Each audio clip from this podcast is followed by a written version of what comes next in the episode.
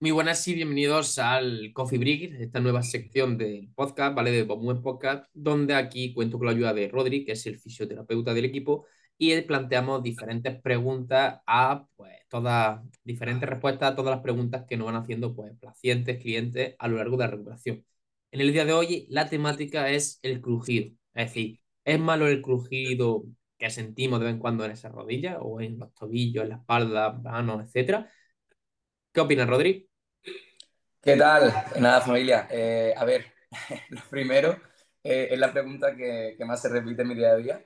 Y, y bueno, por suerte, eh, para, el que, bueno, para que sea nuevo en el, en el podcast o no me conozca, yo mismo estoy lesionado de, de, la triada, yo tengo roto el cruzado y el menisco.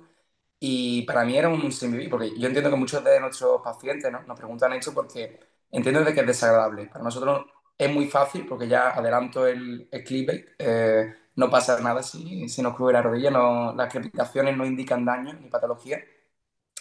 Pero, pero entiendo de que muchas veces, eh, amo, tú te rompiste el menisco ¿no? hace poco.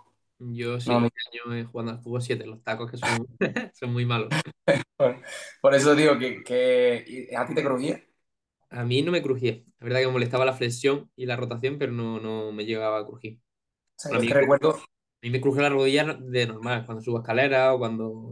Algún gesto de eso sí, pero no en plan por romperme el menisco. O sea, yo recuerdo, ya, ya no tanto, o sea, a mí me sigue crujiendo, por ejemplo, por las mañanas me cruje una barbaridad y yo recuerdo cuando me, hace un par de años, antes de la última recaída, eh, a mí me crujía, o sea, yo tengo vídeos de mi, en mi cama de, de flexionar, extender y unos crujidos brutales.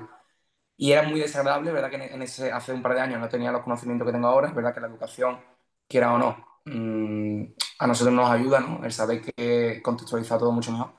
Y, y, en línea eso, o sea, yo mismo me pongo muchos ejemplos a los pacientes y muchas veces me crujo la rodilla, porque cada X tiempo me, me cruje, para que vean de que al fin y al cabo el crujido no es más, o sea, lo que es el sonido, el crujido no es más que la liberación de gas de una cavidad a otra, y no tiene que indicar daño. Otra cosa es que tengamos bloqueos, ¿vale? Que eh, eso si quieres comentarlo tú, David, eh, los típicos bloqueos que también no tiene por qué pasar nada, pero sí es verdad que nos puede indicar si hay un bloqueo frecuente y limita mucho la calidad de vida, sí puede indicarnos una intervención o, algo de daño. Claro, muchas veces notar cierto crujido, sobre todo pasa también muchas veces cuando te han cogido el injerto de, la pata de ganso, como que esa zona crepita mucho, ¿vale? La zona del lateral de la rodilla, como que crepita en ciertos gestos, etcétera, y no pasa absolutamente nada. Incluso nosotros teníamos un gesto que, que un caso que lo grabamos en podcast con él, que era en plan que volvió al, al deporte a correr una maratón de 72 kilómetros, bueno, más de una maratón, perdón, un trail de 72 kilómetros, y él se quedó como tres o cuatro meses con un crujido bastante, que la verdad que era bastante desagradable, y lo que le dije, digo, y yo, vamos a entrenar, vamos a entrenar, vamos a entrenar, y de repente de un día a otro lo que dice él, que desapareció y ya ni se acordaba cuando grabamos el podcast. Así que esos crujidos, en el 99% de los casos, es que, es que no, no, no va a pasar absolutamente nada y son propios pues de, del cuerpo humano. No es que desaparezca, porque yo puedo decirle que a mí es verdad que me ha, disminuido mucho la frecuencia desde hace un año que ya empecé a entrenar fuerte, eh, pero yo sigo teniendo crujidos. Y, por ejemplo, me acuerdo ahora mismo del caso de Frank, que, que, el estoy llevando yo, que Frank mmm, mismo creo que me dijo que, no sé si era Fran o, o Raúl, que, que o sea, él sigue, cree que sigue teniendo los crujidos, lo que pasa es que ya no le da importancia, porque la funcionalidad, o sea, lo, sus objetivos deportivos ya lo está consiguiendo. Entonces se da cuenta de que era más la percepción de amenaza que realmente que, que pasar algo por un crujido.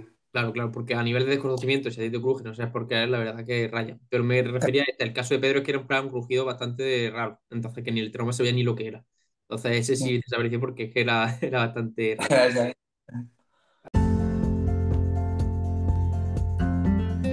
Me alegra saber que has llegado hasta aquí, ya que al final el tiempo es lo más valioso que tenemos.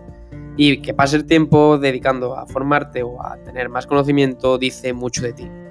Así que nos vemos en el siguiente episodio y nunca dejes de aprender.